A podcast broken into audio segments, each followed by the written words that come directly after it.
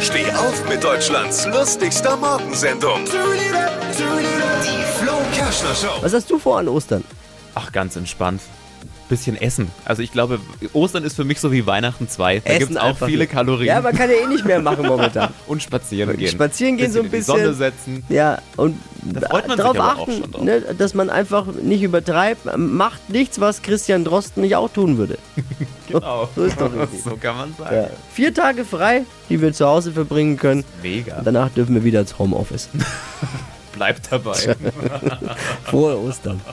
Was hat Flo heute Morgen noch so erzählt? Jetzt neu. Alle Gags der Show in einem Podcast. Podcast Flo's Gags des Tages. Klick jetzt, hitradio n1.de.